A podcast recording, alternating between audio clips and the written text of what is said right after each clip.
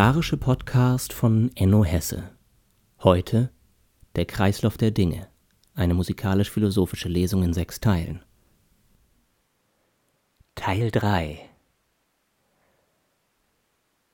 Von Menschen und Leuten ein Brief an mich selbst. Ein einzelner Mensch kann viele Leute sein, sehr viele Leute. Die meisten sehen nicht den Menschen, der vieles sein könnte, abgesehen von dem Bild, das du einordnest in Bedeutung und Potenzial.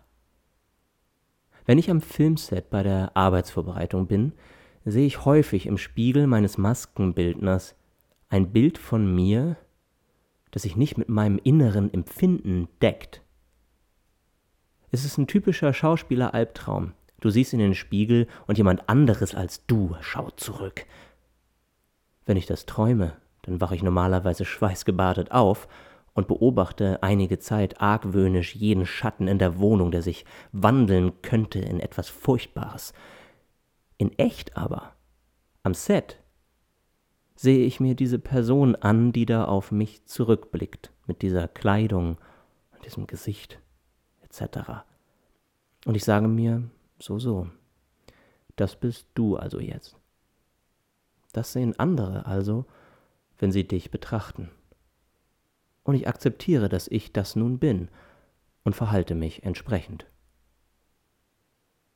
Manche sagen, Kleider machen Leute, und ich finde es wichtig zu differenzieren zwischen Menschen und Leuten. Ein Mensch hat das Potenzial von tausenden Leuten. Und nur weil man zum Beispiel mit Leuten zusammen ist, die man als zugehörig empfindet und akzeptiert, bedeutet es nicht unbedingt, dass man sie jemals überhaupt als Mensch gesehen hat. Manchmal akzeptiert man dieses aktuelle Leutsein vielleicht sogar nur, weil es alles andere Leutsein, zu dem es potenziell noch fähig wäre, gerade weglässt. Kleider machen Leute. Diese Leute waren aber schon vorher da. Nur die Kleider helfen, blinden Leuten dabei, Orientierung darin zu finden, ob sie das, was sie gerade sehen, als zugehörig akzeptieren können oder eben nicht. Denn manche Leute sind blind für Menschen oder sind an Menschen gerade nicht interessiert, vielleicht nicht mal in sich selbst. Das ist kein Urteil, ist einfach nur so, wie es ist. Kein Grund für Groll. Eigentlich gibt es keine Grenzen zwischen uns. Ich weiß, man kann Vorteil und Identität gewinnen, indem man sich abgrenzt und so tut, als sei man ärmer an Potenzial, als man eigentlich ist. Es hilft sehr dabei, sich zu fühlen, als sei man besser als die anderen, und in mancher Phase braucht man das ja vielleicht auch für sich selbst. Möglicherweise hast du viel Glück gehabt oder Pech im Leben, das kann alles sein. Aber heimlich ahnst du irgendwo in dir, dass deine Rolle jederzeit in sich zusammenfallen kann.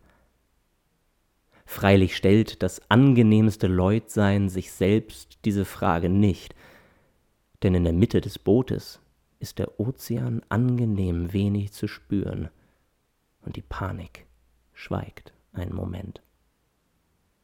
Aber wenn du kollabierst und dein Selbstbild in sich zusammenfällt, keine Angst. Es ist auch dann noch immer etwas da, viel mehr als nur dieses Bild. Es ist alles die ganze Zeit über da, alles, was du potenziell werden könntest, in den Augen anderer, aber auch für dich selbst.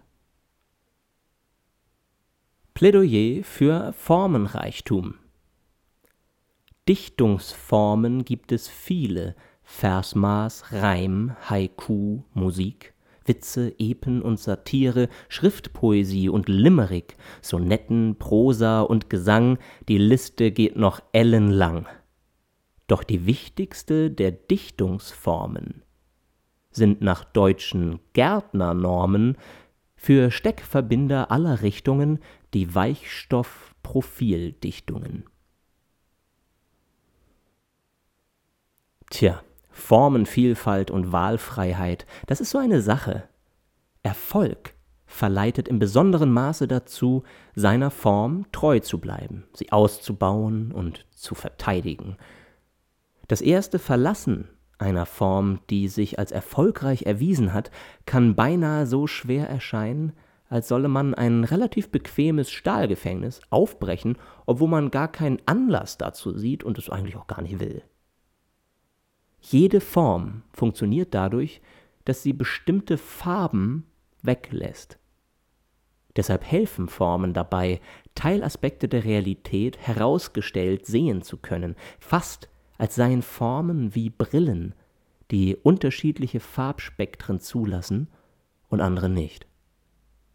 Wir sehen so also bestimmte Teilaspekte der Realität besonders klar, und wenn man die Brille wechselt, sieht man auf einmal andere Sachen ganz klar und was vorher so klar erschien, vielleicht auch gar nicht mehr, selbst wenn sich außerhalb von einem nichts verändert hat.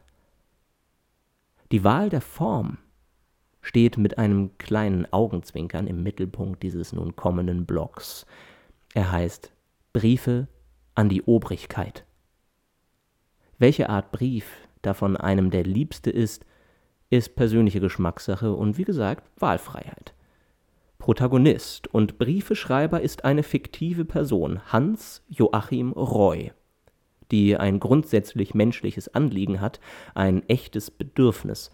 Hans ist in unterschiedlichen Epochen immer wieder neu geboren worden und richtet sich in der jeweils vorherrschenden Schreibnorm an die sonderbarerweise ebenfalls in der jeweiligen Epoche reinkarnierten gleichen Obrigkeit, die doch bitte diese Sache, die die Welt so viel besser machen würde, endlich, endlich umsetzen soll. Wir schreiben das Jahr 1996. Betreff. Ich habe da ein Anliegen.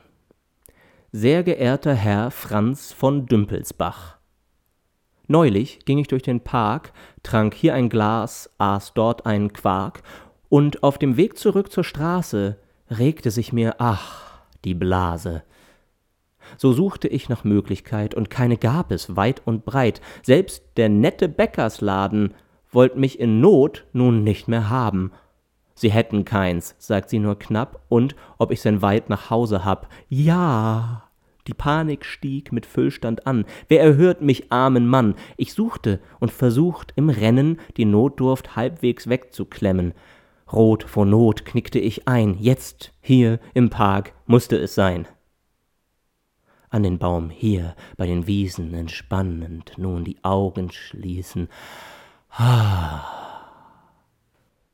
Sie öffnend schau ich so ein Mist in die Augen einer Polizistin. Ritsch, ratsch reißt sie ein Ticket raus und schreibt mir meine Strafe drauf. 50 Mark, ich werd zum Affen und das für einmal Wasser lassen. Herr Dümpelsbach, Sie sind doch Volksvertreter. Bauen Sie besser früh als später in Vertretung von, wenn ich's pathetisch sag, dem ganzen Volk in diesem Park öffentliche Großtoiletten. Das wird so manchen Frieden retten. Mit freundlichen Grüßen, Bürger dieser Stadt, Hans Joachim Roy.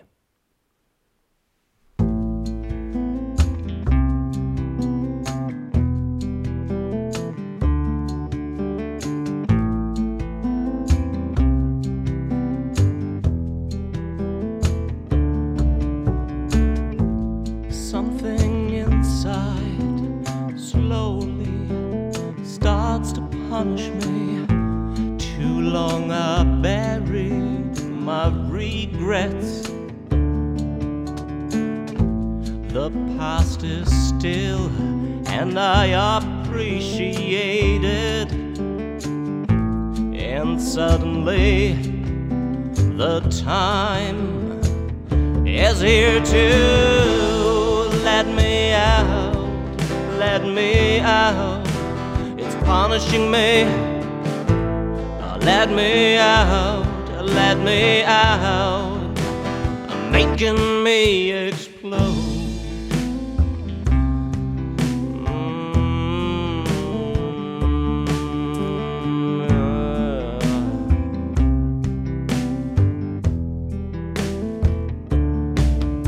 Mm-hmm. something inside slowly starts to punish me. Too long I buried my regrets. The past is still, and I appreciate it. And suddenly, the time is here to let me out. Let me out. It's punishing me. Let me out. Let me out. Making me explode. Let me out. Let me out. It's punishing me. Let me out. Let me out. It's punishing me. Punishing me. I'm punishing me. Punishing me. I'm making me explode. Mm, making me explode.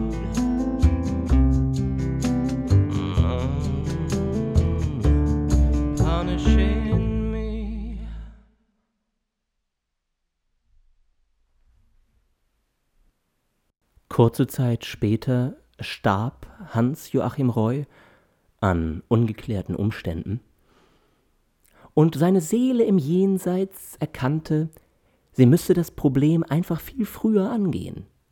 Daher wurde sie reinkarniert, zeitlich völlig unchronologisch, im Jahre 1450. Dort fand er, wie durch ein Wunder, die gleiche Obrigkeit vor, und er dachte, ha, da schreibe ich gleich mal einen Brief. Wir schreiben das Jahr 1450. Euer Gnaden, hochwohlgeborener Graf Franz von und zu Dümpelsbach.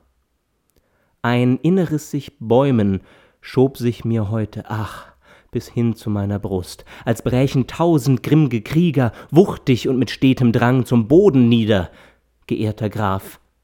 Euer Volk hält allseits eures erhabenen Reiches brennend gar zurück, was nur begrenzt gehalten werden kann. Ihr seid gar hoch geliebet allzu Ort, von jeder der euch treuen Seelen, doch ach, wenn's Orte gäbe, die den Knappen wie den Knechten Stellen zur Erleichterung brächten, könnten auch die edlen Schuhe eurer Gnaden ohne hohen Absatz sein, könnten auch die Gassen frei von Unrat und Gerüchen sein, die euch selbst, o gnädger Herr, nur schlecht zu Ehren sind. Dies alles ließe sich recht putzen, durch öffentliche Donnerbälgen vom Pöbel in der Not zu nutzen. Ergeben bleibt euch immer treu, der Diener eures Dieners, Roy. Der zeitgenössische Facebook-Post Franz, du dreckiger Volksverräter, du bist so fett und hässlich und voller Scheiße. Bau endlich umsonst Klos, du fettes Schwein. Sonst kacken wir dir in deine scheiß von unserem Steuergeld gebauten Lobbyistenvilla. Geh sterben, du Scheiße.